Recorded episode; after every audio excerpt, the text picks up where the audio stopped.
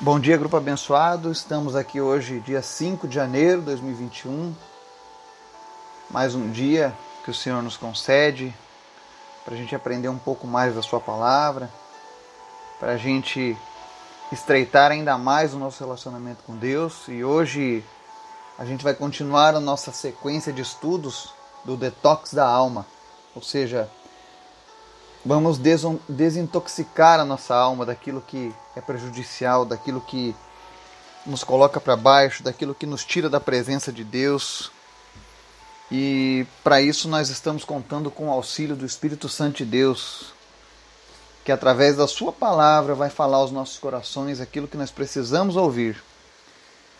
O que eu acho interessante na palavra de Deus é que muitas vezes muitas vezes, não sempre, ela fala o que nós precisamos ouvir e não aquilo que queremos ouvir. Porque muitas vezes nós não sabemos ao certo o que pedir, o que desejar, mas Deus conhece a nossa necessidade. E é confiante nisso que nós estamos fazendo esse estudo, para que a gente tenha um ano de 2021 diferente. Assim como nós conhecemos as bênçãos do Senhor, o poder do Senhor em 2021, nós vamos conhecer agora tudo aquilo que o Senhor quer nos libertar, de tudo aquilo que o Senhor quer nos limpar. E a Sua palavra vai ser o nosso auxílio. Amém? Antes da gente começar o nosso estudo, eu quero te convidar para orar juntamente comigo, para que a gente possa buscar a Deus. Amém? Obrigado, Pai, por essa manhã. Obrigado, Senhor, por tudo isso que o Senhor tem feito nas nossas vidas, pelos livramentos, pelo teu cuidado, pela tua palavra que nos alimenta, que nos limpa, que nos fortalece, que nos cura a cada dia. Eu oro nessa manhã, Senhor, para que o Senhor esteja curando a nossa alma, para que o Senhor esteja, meu Deus, limpando o nosso espírito de tudo aquilo que não provém do Senhor. Nos ajuda, meu Deus, a, a nos desvencilhar das coisas que atrapalham a nossa caminhada contigo. Trata o nosso coração, trata a nossa mente. Nos dá, Senhor, um coração segundo o teu. Que os nossos olhos sejam os teus olhos, ó Pai, que a gente ame aquilo que o Senhor ame. Nos ensina, Senhor, nesta manhã, nos limpa. Tira de nós aquilo que que não nos ajuda, que nos coloca, Deus, contra o Senhor com as nossas atitudes. Eu te apresento, Pai, as pessoas que nos ouvem, os nossos integrantes do grupo. Peço que o Teu Espírito Santo visite cada um deles agora, nesse momento, trazendo cura, trazendo libertação, trazendo restauração, trazendo salvação. Aumenta a fé. Aumenta, meu Deus, o comprometimento dessas pessoas com a tua palavra. Que o Senhor se revele a cada dia no coração deles. Que eles possam ser uma bênção por onde quer que eles andem. Que eles cumpram a tua palavra verdadeiramente com suas vidas. Que cada pessoa, meu Deus, que o Senhor tem levantado aqui nesse grupo, seja uma Bíblia viva que pessoas possam olhar para suas vidas e encontrarem a Ti, Jesus. Usa cada um deles de uma maneira especial. Levanta um exército, Pai, de pessoas que proclamam o Teu reino através deste grupo. Obrigado por cada vida, Senhor. Obrigado por cada uma dessas pessoas que o Senhor tem colocado no nosso caminho, que tem andado junto conosco ao longo desses nove meses. Continua fortalecendo elas, Pai, em nome de Jesus. Nós te apresentamos também, Senhor, o nosso pedido de recuperação para a vida do Gabriel e do Laurindo. Que o Senhor esteja, meu Deus, trazendo eles de volta à normalidade. Em nome de Jesus, que essa cura seja abreviada e que eles possam logo estar restabelecidos, Pai, sem nenhuma sequela, Pai, em nome de Jesus. Continua fortalecendo os seus familiares. Meu Deus, seu Deus de provisão nessas famílias, agora que eles tiveram essas interrupções para acompanharem os enfermos, em nome de Jesus, que não falte nada nesses lares. que não falte provisão financeira, que não falte alimento, que não falte saúde para os seus familiares que cuidam deles, Pai. Livra eles, ó Deus, de todo mal. Em nome de Jesus, não permita que a fé seja abalada, mas fortalece a fé deles. Coloca, Deus, cada vez mais pessoas que servem ao teu propósito no caminho dessas pessoas, para que eles sejam ajudados, abençoados em nome de Jesus.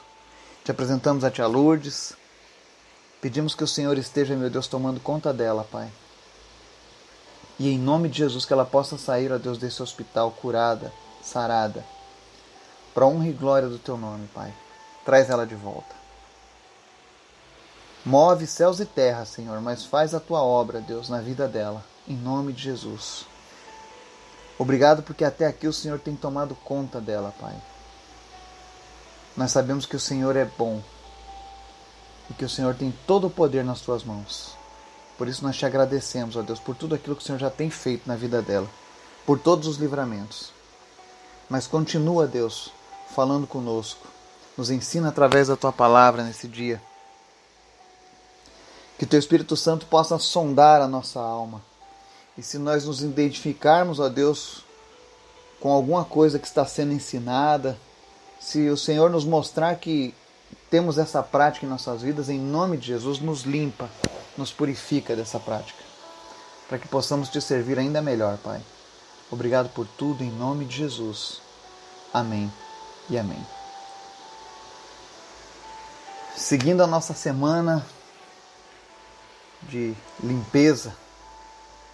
Sabe quando você vai dar uma faxina na casa e você começa a tirar tudo aquilo que é tranqueira, tudo aquilo que não presta, para deixar o ambiente mais arejado? É isso que nós estamos fazendo com a nossa alma. Estamos usando a faxina de Deus para tirar as coisas que nos atrapalham, que trazem sujeira. A Bíblia diz que nós somos o templo do Espírito Santo. Então esse templo ele tem que estar limpo, ele não pode ter lixo, ele não pode ter as portas quebradas, ele não pode ter o teto caindo.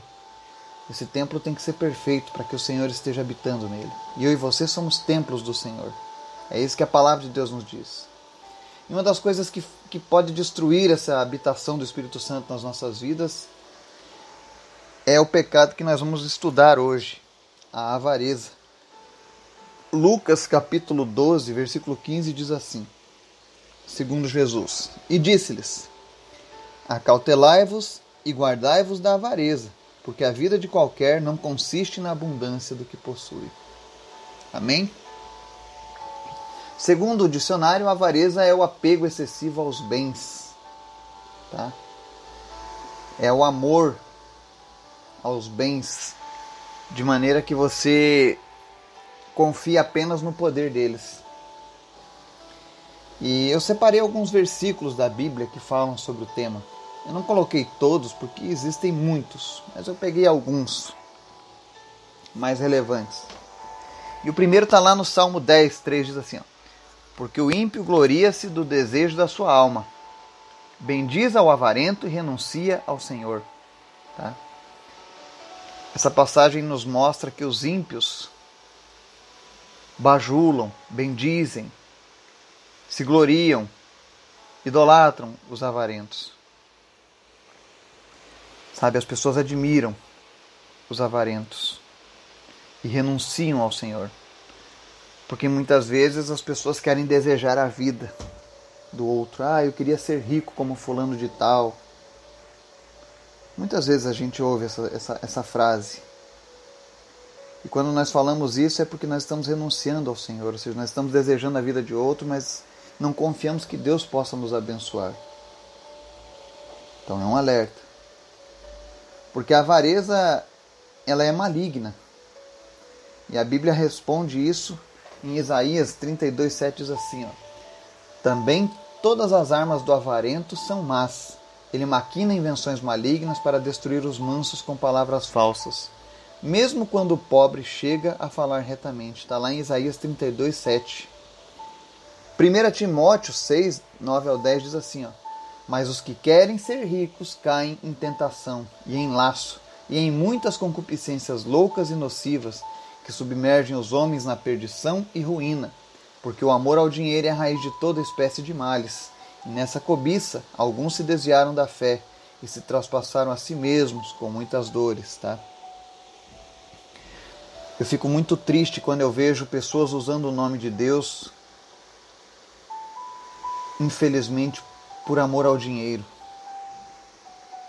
E isso você encontra em todas as religiões. Pessoas que usam de maneira errada a fé das pessoas, ensinam errado. E a palavra diz aqui, olha, nessa cobiça alguns se desviaram da fé. Quando a cobiça toma o coração do homem, ele acaba se desviando da fé e vai passar a ter muitas dores. Timóteo está dizendo isso.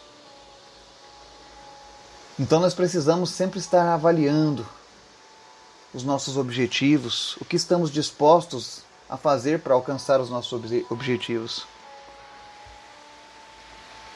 Não é que Deus seja contra você ser rico, você ter uma boa vida. Não, pelo contrário. Existem passagens de Deus, como Paulo, que deseja que o seu discípulo vá bem na saúde e na vida financeira. Mas você precisa ter um equilíbrio. Porque a avareza é maligna. Quando você é dominado pela avareza, a palavra diz aqui, ó, você começa a maquinar invenções malignas para destruir os mansos com palavras falsas. Então, cuidado, a avareza é maligna. Outro alerta que a palavra de Deus nos dá também com relação à avareza. A avareza é uma idolatria. Muitas vezes a gente pensa assim: ah, idolatria é você servir a outros deuses, é você servir, seguir imagens, idolatrar pessoas que já morreram, cultuar essas coisas. Não, não é só isso. A idolatria é tudo aquilo que toma o lugar de Deus no nosso coração. Tem pessoas que idolatram um filho, tem pessoas que idolatram um carro, tem pessoas que idolatram um cargo na empresa, tem pessoas que idolatram um presidente, tem pessoas que idolatram um rei,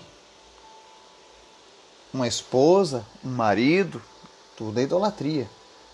Mas hoje nós estamos falando sobre a avareza como idolatria. E lá em Efésios capítulo 5, versículo 5 diz assim, ó, Porque bem sabeis isto, que nenhum devasso ou impuro ou avarento, o qual é idólatra, tem herança no reino de Cristo e de Deus. Ou seja, você pode ser honesto nos seus negócios, você pode ser um, um bom esposo, uma boa esposa no seu casamento, você pode ir à igreja todos os domingos, você pode ser trabalhador, não mentir, mas se você for avarento, olha o que a Bíblia está dizendo. O avarento ou seja, que, o qual é idólatra. Né? A Bíblia está dizendo que você não terá herança no reino de Cristo e de Deus, ou seja, isso não, isso faz você perder a sua salvação. É uma pedra de tropeço, é uma barreira que impede o plano de salvação de Deus. É por isso que a palavra de Deus ela esquadrinha nossa alma.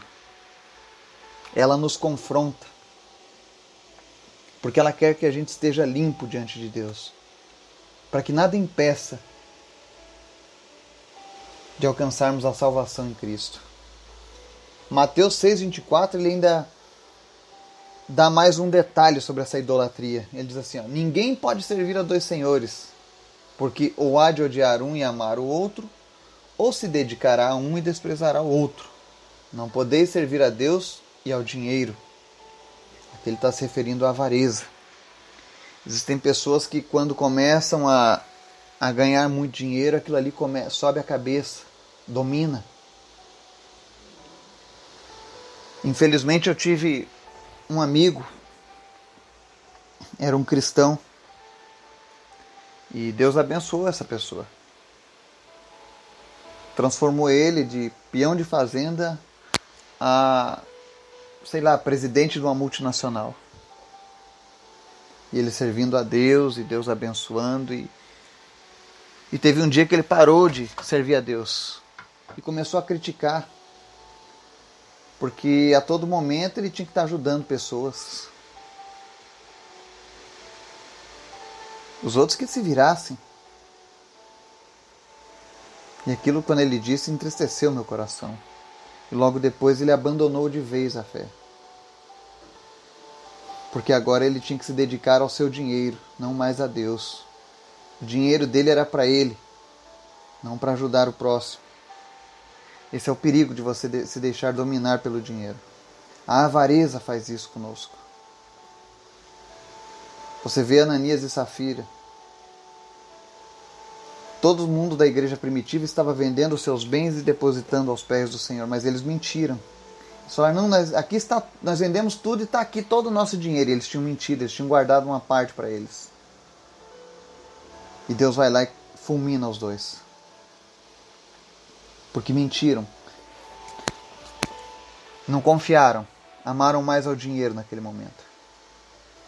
Então nós vimos aqui as coisas ruins que a avareza causa nas nossas vidas. Agora, qual deve ser o proceder do cristão, daquele que, que diz que anda com Deus, daquele que ama a palavra de Deus, daquele que lê a palavra de Deus e, e compreende e a pratica, né? Hebreus 13, versículo 5 diz assim: ó, Sejam vossos costumes sem avareza, contentando-vos com o que tendes, porque ele disse: Não te deixarei, nem te desampararei. Ou seja, nós não podemos ter avareza. Eu sei que muitas vezes, quando você pensa em ajudar alguém, você pensa, ah, se eu ajudar muito, eu vou ficar sem nada. Mas eu sempre uso uma coisa: antes de ajudar as pessoas, eu consulto a Deus. Se eu sinto paz no meu coração, eu sempre falo, Senhor, não me deixa ser apegado aos meus bens, ao dinheiro, àquilo que eu tenho. Porque tudo que eu tenho veio de ti. Mas também não me deixa ser emotivo de fazer as coisas sem o teu consentimento. Porque para tudo nós temos que ter uma direção de Deus. Quantas vezes eu fiz uma, tomei uma atitude de ajudar alguém e me arrependi depois, quando eu vi que o resultado não foi o esperado. Mas eu não consultei a Deus. Às vezes Deus está tratando uma pessoa e você atrapalha. Outras vezes você deixa de ajudar porque você está apegado, você está preocupado. Não, se eu ajudar amanhã eu estou mal. E Deus está dizendo assim: não te deixarei e nem te desampararei. Deus não quer um povo avarento. Deus quer um povo que se compadeça da necessidade do próximo, que ajude, confiando que Deus não vai deixar faltar para você eu posso dizer para vocês que até hoje Deus não me desamparou. E o meu desejo é de poder ajudar ainda mais. 1 João 3, para a gente encerrar o estudo de hoje, ele diz assim: ó, Ora, aquele que possui recursos deste mundo e vir a seu irmão padecer necessidade e fechar-lhe o coração, como pode permanecer nele o amor de Deus? Filhinhos, não amemos de palavra, nem de língua, mas por obra e em verdade. Amém? Olha só, se você vê alguém, algum irmão seu passando necessidade e fechar o seu coração, a Bíblia está dizendo que isso, nisso não existe amor de Deus na sua vida. Tiago ele vai mais além ainda, diz: ah, se você vai na casa do seu irmão e ele está lá passando necessidade, precisando de roupa, comida, remédio. Não adianta você só chegar e dizer, ah, Deus te abençoe, Deus vai prover, meu irmão, e deixa ele passando necessidade. Não. Tiago diz, vai lá e ajuda. Dá o que ele está precisando. Porque assim você está mostrando cuidar de Deus. Assim como Deus cuida da sua vida, Deus está cuidando da vida do próximo. Nós vamos falar muito nessa pandemia, pandemia, pandemia matando muitas pessoas. Mas a fome ainda é uma das coisas que mais mata nesse mundo. E a gente, para proteger a nossa vida, a gente correu botar uma máscara, correu passar álcool nas mãos. E aqueles que estão com fome? Por que, que a gente não toma uma posição? Por que, que o mundo não se compadece mais dessas pessoas. Aonde está o povo de Deus? Nós precisamos pensar sobre isso. Porque quando a gente nega de ajudar as pessoas, nós estamos cometendo avareza. A gente está pensando só na gente. E o proceder nosso tem que ser diferente. Nós temos que proceder de maneira diferente deste mundo. Se o mundo é avarento, nós não somos, porque nós conhecemos a um Deus que não nos deixa e não nos desampara. Que a palavra de Deus ela possa ser aplicada nas nossas vidas. Que eu e você tenhamos a compreensão de que, apesar de dura, apesar de tantas acusações acerca da conduta do homem, essa palavra não é para nos condenar. Pelo contrário, é para nos trazer redenção, é para nos libertar daquilo que atrapalha a nossa vida com Deus. Então, se você se sentiu confrontado pela palavra, isso é uma boa notícia. É sinal que Deus está mostrando para você que existe um outro caminho e que você pode se livrar disso que te destrói, disso que te atrasa. Simplesmente entregue a Deus. Fala, Senhor, eu reconheço que nessa lista de males aqui que eu que estudei hoje, eu acabo me enquadrando em alguns deles e eu não me sinto, não sinto orgulho disso. Tira isso de mim, muda o meu caminhar, muda o meu pensar. Faça isso. É como eu tenho dito, nós vamos começar 2021 de uma maneira diferente. Nós vamos limpar a nossa alma. Nós vamos tirar a sujeira que tem atrapalhado as nossas vidas. Que o Espírito Santo de Deus esteja falando ao teu coração, esteja te fortalecendo, te auxiliando a vencer as tuas fraquezas. E em nome de Jesus, nós vamos alçar novos níveis de intimidade com Deus nesse ano. Se prepare. Este ano nós vamos alçar voos ainda mais altos na presença de Deus. Nós só estamos nos livrando do excesso de bagagem. Amém? Que Deus te abençoe e te dê um dia na sua presença, em nome de Jesus. Amém e amém.